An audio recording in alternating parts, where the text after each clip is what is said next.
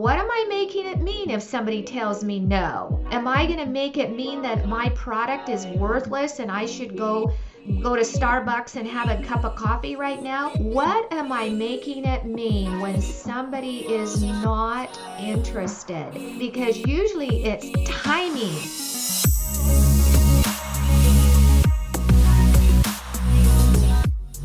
Welcome to Deal, your podcast for B2B sales.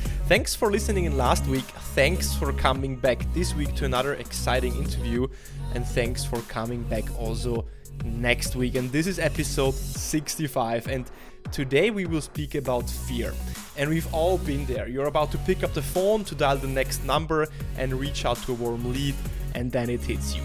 And rather than just sitting there and nervously clutching your phone, you decide that instead of making calls, you should probably go through your CRM one more time to triple check that all contact information on your leads is up to date. And deep down, you know you should be making calls, but this overwhelming anxiety feels like it's too much to overcome.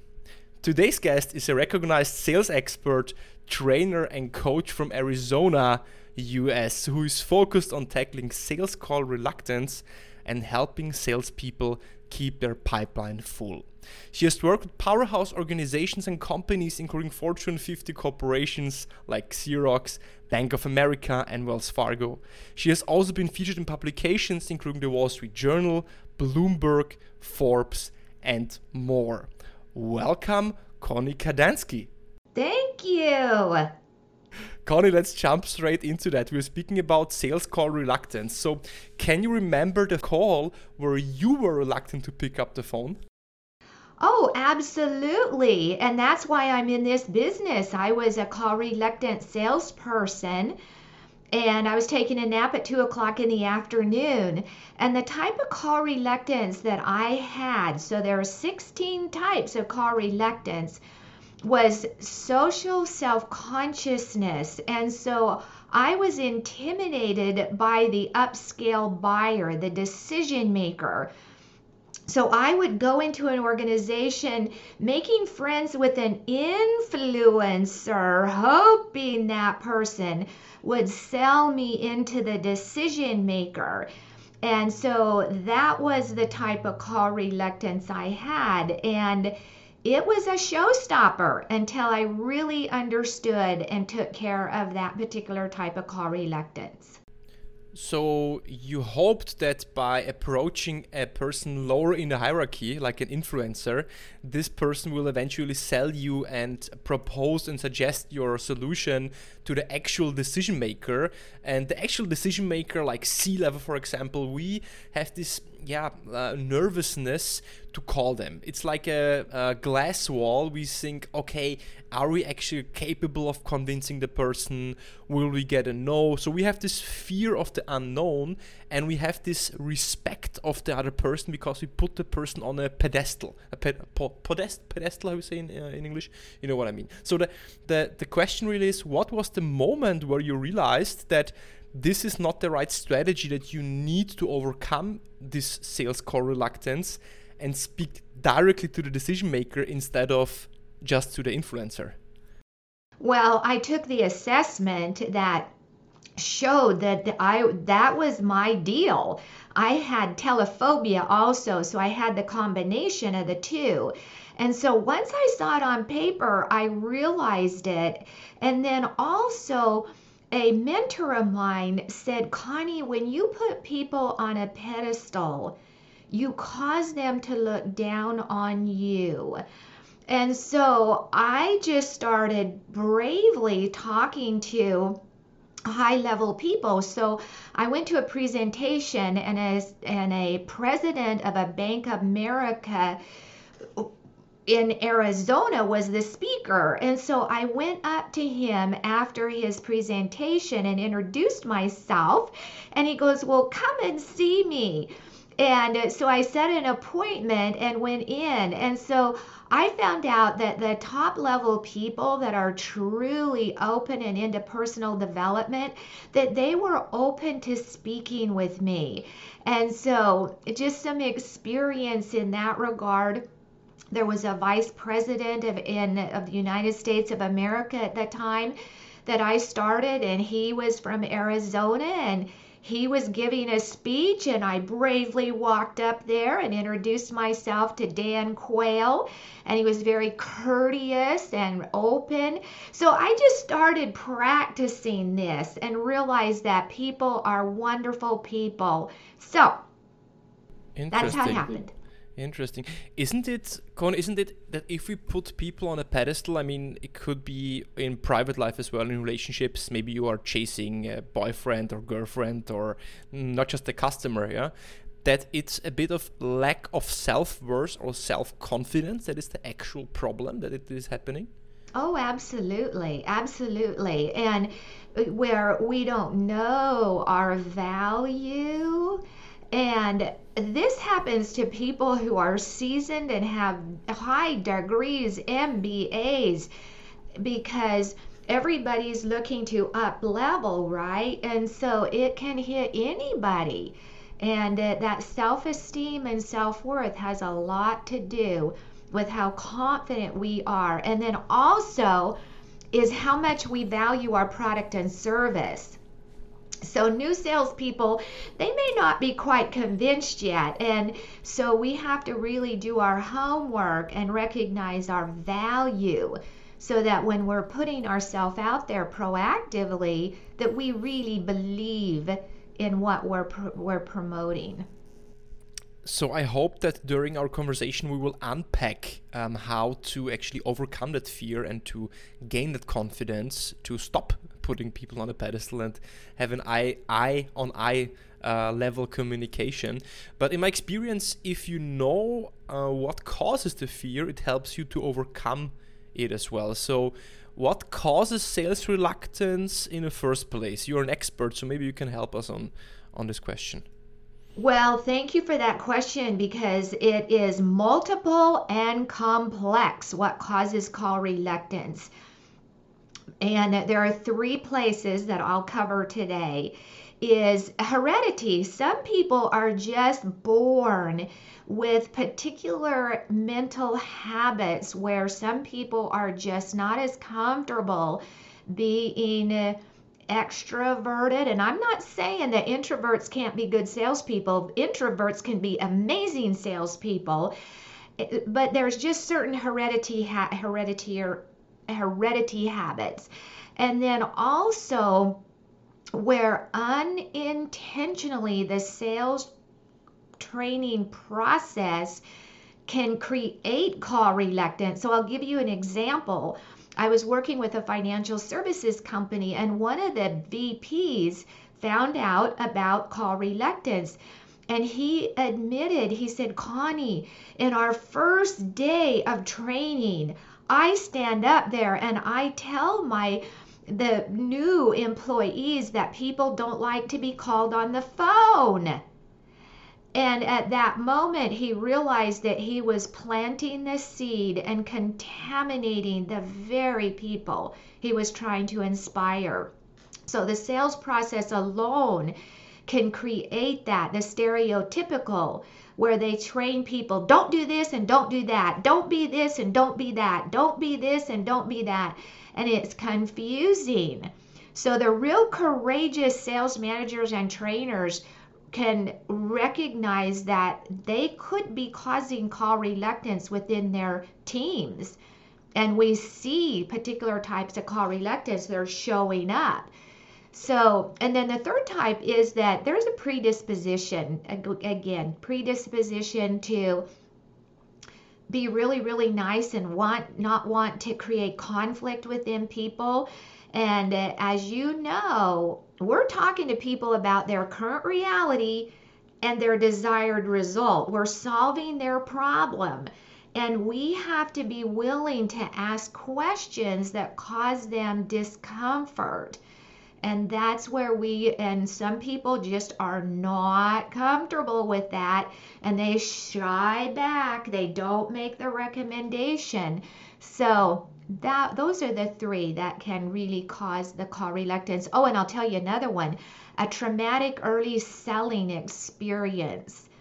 So if somebody and referral aversion is one of the types of call reluctance. And we all want to leverage our current relationships, right? And if somebody asks for an introduction or a referral at the at an inopportune time, oftentimes that the client can come back and be a little bit harsh. And at that moment, the salesperson, up, oh, I'm not going to ask for referrals ever again. It didn't work. So those traumatic early sales experiences can cause that call reluctance. So maybe we have found a market niche like a sales psychotherapist who helps you to unpack your um, uh, uh, yeah um, the experiences you have done. Um, I mean, you mentioned you mentioned the reasons uh, how uh, or see what causes sales reluctance uh, I would say that most salespeople are achievers, or I'd say all salespeople are somehow achievers. They want to achieve some kind of outcome. They want to, they like to be measured on numbers. Uh, they're motivated by money, by outcomes, by serving people. Uh, but it's about achievement. And when I'm now an achiever, sitting uh, in my sales office, sitting at the desk, and uh, my aim is actually to call clients my aim is to close deals my aim is to uh, serve my customers win deals and be successful. And then i find myself in that state of call reluctance. I need to have a strategy of let's say understanding that i am now in a call reluctant state and then i can take myself out of it. Because if I, I like the term kill the monster while it's little, if I'm still at the beginning of this call reluctance phase, it's easier to get myself back on track instead of I wait, for example, an hour and it becomes like a giant dinosaur, and then it becomes harder and harder to pull yourself out of that slump. So, what are the signs uh, that I can spot that I'm call reluctant and signs of call reluctance as such? um, would you say? Well, and in the introduction, you actually answered that question is when people start messing around with their CRM and they start tidying up, they start doing the administrative work, and they start looking into intensely into a LinkedIn profile. They start hesitating and just sometimes they're staying busy because they're re- they're reluctant, right? And so the first sign is I always encourage people to name the prospecting activity. Appointment setting time. So I know your audience are most likely the people who need to set an appointment, right? So call it your appointment setting time and get into a just to get into that phase and when you catch yourself hesitating. It's a habit, it's a learned habit, and you need to have the mental fitness to be aware of it, become acutely aware of it, and call it for what it is. I am dilly dallying. I am not comfortable with this. And you need to bring it up, expose it for what it is. And then you'll be able to then really start getting on the other side of it. But if it's lurking under the surface and we're not aware of it, we can waste an entire morning without making one call. Yeah, yeah, and I really like what you said. You you give an give an example of reframing. You said like, how can I reframe this fear into something positive? And I had a colleague that uh, instead of his cold calling hour, uh, he called it "I'm on a treasure hunt." Yeah, so uh, what is sounding more appealing, more inspirational? Of course, a treasure hunt is uh, it's much more fun than cold calling. I mean, just just the word cold calling, it's not doing you any good because who wants to cold call?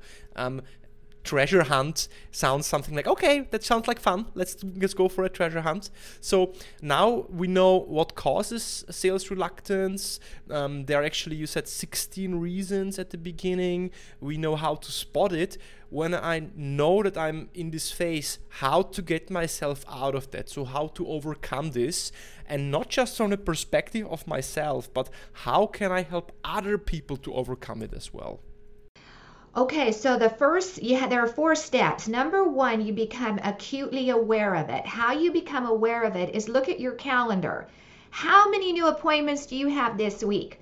Look into your bank account. How much extra money's in there? Because that's where it shows up first. A calendar and bank account. Become aware of it. Number two, assess it and there is a complimentary assessment that I will provide you. You can go in and do a paper and pencil assessment, or you can invest in a comprehensive assessment to find out exactly what's going on. And then the third step is you have to admit it. You have to admit, I'm experiencing this call reluctance. And then you apply proven techniques to overcome the call reluctance. Admitting. So the third step is admitting and um, yeah, applying proven methods to overcome it.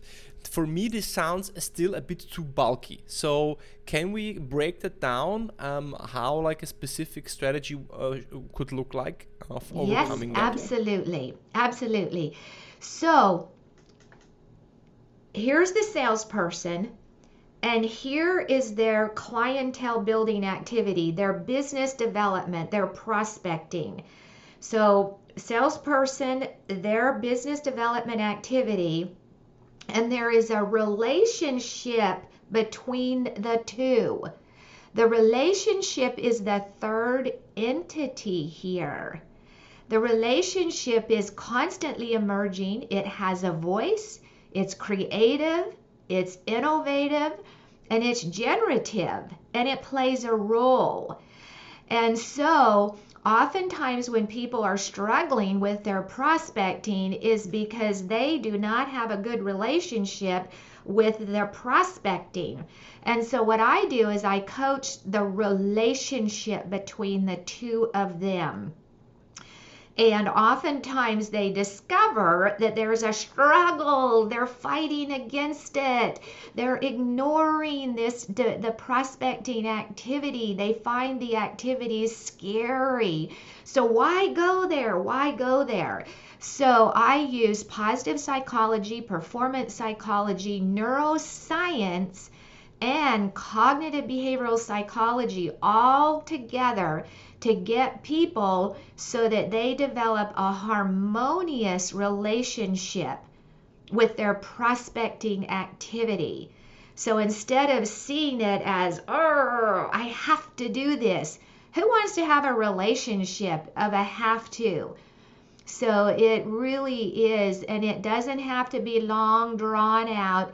It's just really helping people get to how important that is I have a client that he's in commercial real estate and they need to call 60 a day, 60 landlords a day.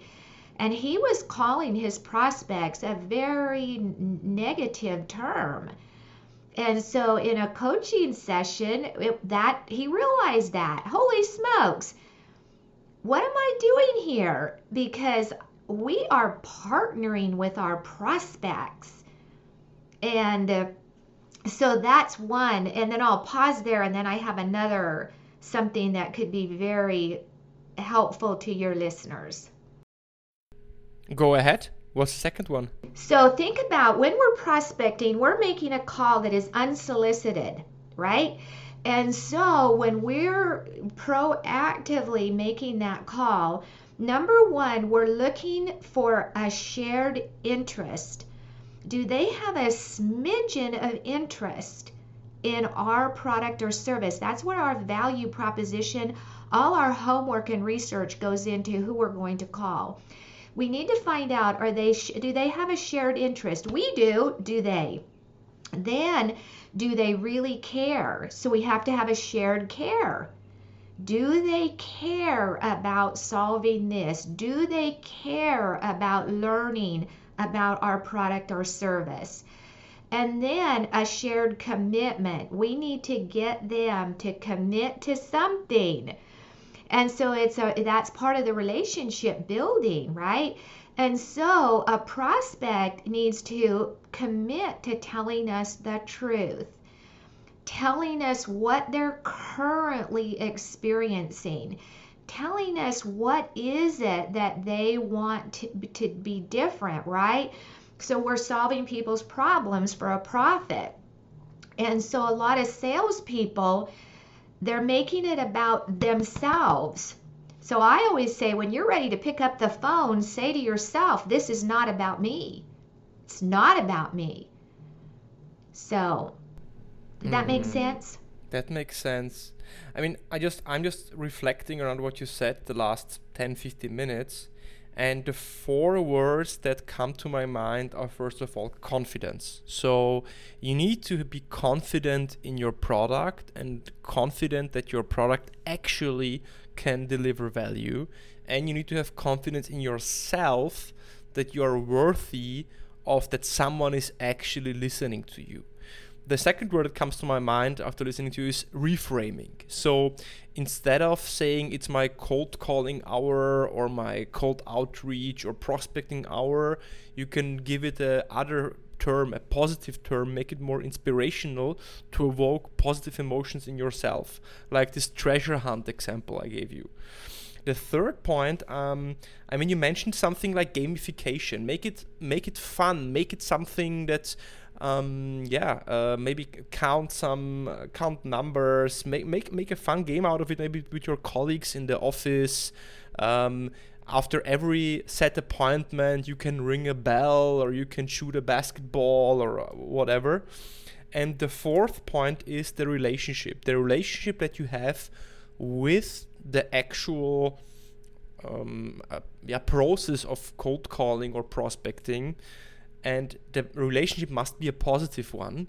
Um, and there we are coming back to the reframing. You need to reframe the relationship into a loving relationship instead of a yeah uh, a relationship full of full of full of hate. So I really like the example of um, your customer that had a negative term for uh, its his prospects. Yeah, and if you're associating um, fear or maybe a negative word to your prospects, yeah, how how much fun will you have calling them up? So, uh, what I always tell my colleagues or my team when I was working with salespeople was before you call them, close your eyes and think about that you're calling a friend. Like, how would you think? How would you feel? And how would you speak if it would actually be a friend? How interested would you be in that person if it would be a friend? How curious would you be? Which questions would, would you ask? And how would you actually introduce yourself if it would be a friend? And reframing this into a friendly conversation instead of a hostile conversation um, makes it makes it easier. Um, I feel. However, one question still remains, Connie, and uh, I'm wondering what you say from your experience I've seen people come and go, especially in new business, um, cold calling type of, of setups, because they were never able to find joy in approaching customers, in uh, approaching the unknown, in calling up someone. Um, do you think that everyone can learn it and everyone can find fulfillment, joy in this activity, or do you think there is just like one part of the population that is actually a fit for sales, especially new business sales? Well, I don't think everyone can, and because they're not even interested in it, right? And so when you look at what is it that one characteristic that salespeople have in common is they enjoy convincing people to do something. They get a hmm. they get juice out of connecting and and enlightening people right? Just sharing. It's like they they like it. And so there has to be some kind of a component like that. And then also is that just being open open to learning and listening learning how to listen that's a big bugaboo for salespeople, and that is 20th century habit that people need to overcome. And you brought up is you can be you can enjoy it. Now, what I actually do is I help people neutralize the negative, but then it's enjoying the process. So, most salespeople, they're all about the outcome. They're getting that contract, they're going to get that trophy, and they're hugging the contract, the trophy. Well, they very rarely enjoy it for long and they're off to the next. Is start enjoying the process. Just see what it is that you can enjoy the process and I really appreciate you stressing reframing. So we all call people who are cranky and not happy to hear from us is if somebody tells us no go jump in a lake or take me off your list, it's like we get to decide what we make it mean.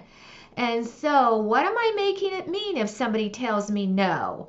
Am I going to make it mean that my product is worthless and I should go go to Starbucks and have a cup of coffee right now? What am I making it mean when somebody is not interested?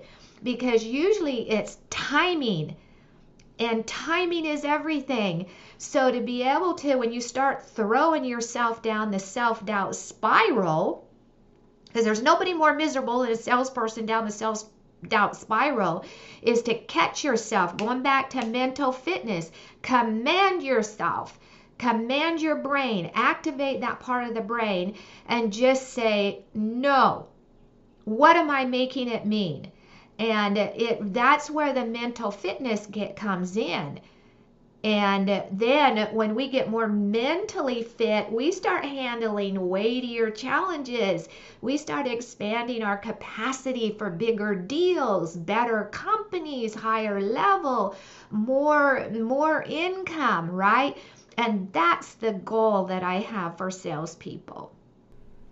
It sounds to me like a lot of discipline. So that you need to have a discipline for yourself and uh, a lot of self-awareness. Have you um, have you taught or are you th- teaching also something like meditation? Because I I can I can think of that if you if you want to catch yourself and get yourself out of a slump and be disciplined, you need to have first of all the awareness that you're actually not living up to your standards and that you're actually not performing how you should be. So I can imagine that that meditation and self self awareness are also keys of uh, creating a discipline of um, bringing yourself back to yeah a high performance level. I love it because it's true. And what I encourage you have to add self-awareness that includes the body. And so if you're experiencing call reluctance is just to start doing this really really fast can you describe to the listeners what you were okay, doing? Okay, I'm hands? rubbing my the palms of my hands together very, oh, very rapidly. Yeah, okay. Very rapidly. And so you're somatically, bodily causing yourself to pay attention to something else right now. Get present and just your rub your palms together very very rapidly and only pay attention to that because what you're trying to do is is make a new connection in your brain and to stop the mental habit that is costing you big bucks. Big bucks that's a that's a that's a good actually keyword. Um, how to earn big bucks. So i mean you are in the business for um, 20 25 years over two decades by now and you have seen thousands of salespeople fail and succeed salespeople come and go, coaching and not coaching. Um, I guess that uh, there are some mistakes that you've seen that salespeople repeat over the last 20, 30 years. So if you look uh, into onto your sample of, of, of the salespeople you've seen, what are the mistakes that you see that um, are preventing us of earning this big buck? So, the number one mistake is not making prospecting a priority because when you have a lot of different uh, prospects in play, you don't get too tied up with one that didn't quite work. So, one of the things that I work with my salespeople, and I get a lot of intellectual resistance at first, is, and you talk about mindset, many of your uh, guests talk about mindset, is if you identify with being a professional lead generator, first and foremost, I don't care what you sell, software to aerospace companies or an insurance policy. You're a professional lead generator that happens to sell what you sell. And when salespeople can get that, they make prospecting their priority. And so that's the number one mistake that I see that salespeople make. Because it all starts with prospecting. Yeah, if you have, if you if you don't do the first step, then you can't do the second step and the more uh, prospects you have the the bigger your pipe is at the beginning the the the broader your funnel is at the beginning the less how you say um, desperate you will be maybe with one specific opportunity one specific customer. And the more you will also be relaxed and focus actually your time on the opportunities that are actually worth your time as well. So i really like it and i can um, I can I can echo that. Um, Connie, I will I have uh, four closing questions. I call it the rapid four questions. All my guests get those rapid four questions, and I would also like to ask you um, those four. So, my the first question to wrap up the conversation would be, um, what would you have liked to know before you started in sales? How much fun it is how enriching it is, and what a great adventure to learn every single day. There is no deal without what? Prospects. We have to have we have to have prospects and customers and a number of them. So no deal unless you have engaged a prospect. Just having them on a list doesn't count. How many of you of the prospects are engaged in conversation with you at any given point? What's the best advice you've ever got? Follow through. Most salespeople foul up in their follow up, and you just follow through, follow through, follow through. nice, I love it. And what's the worst advice you've ever got? Is that the telephone doesn't work. The telephone is the ATM machine for the for the salesperson and even if you leave a voicemail, you leave a good voicemail and have a good value proposition and always have a call to action. Most salespeople leave a voicemail with no call to action. So the worst advice is that people, you know, they say, oh, people aren't picking up their phone right now. Well, good salespeople consistently pick up their phone because prospects are calling them. So I had somebody tell me, oh, a salesperson, I don't answer my phone because I might be a salesperson. I said, what if it's your, a prospect? What if it's a customer? So we really need to get on the other side of that one. I love it. It's the ATM of a salesperson. I love it. So let's combine two terms you've used today. Um, the phone is the ATM for the professional prospect generator. I think it was the professional prospect generator. Was it the term he used?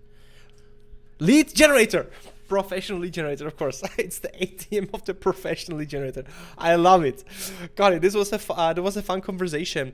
Uh, what's the best way to reach you? What's the best way to connect with you? If people want to drop you a note, ask a question, or yeah, consume more of your content. LinkedIn find me and just let me know that you listen to this podcast and and I'll be happy to interact with you and you can always call me and uh, my phone number is clear on LinkedIn and if I'm available I pick up my phone and then also you can email me connie at exceptionalsales.com and I'm happy to interact with you. And you can go to my website. I have a really good opt in report. And uh, you know, I qualify my prospects. I never uh, take a client that is not a really good fit that I can ensure they're going to succeed. So Yes, and always remember that call reluctance is nothing to be embarrassed about. Living with it needlessly is. Don't suffer with it, take care of it. And wow, the rest of your career will be so much more joyful.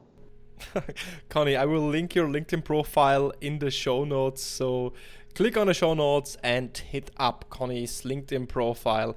Connie, this was a fun conversation. I genuinely enjoyed it. Uh, I wish you a great start to the day. I wish you a great start to the day to Arizona and maybe speak again soon. Oh, thank you, thank you, thank you. I enjoyed it. You're a lovely podcast host. You've got that curiosity and that wonderful demeanor. So, thank you.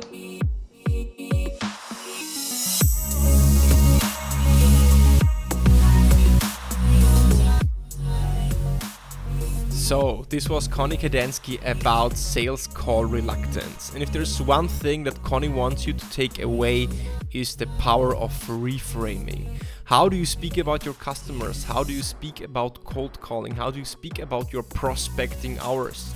Do you have a negative association with it? Do you have a ne- negative association with your customers and the actual activity of calling and setting appointments?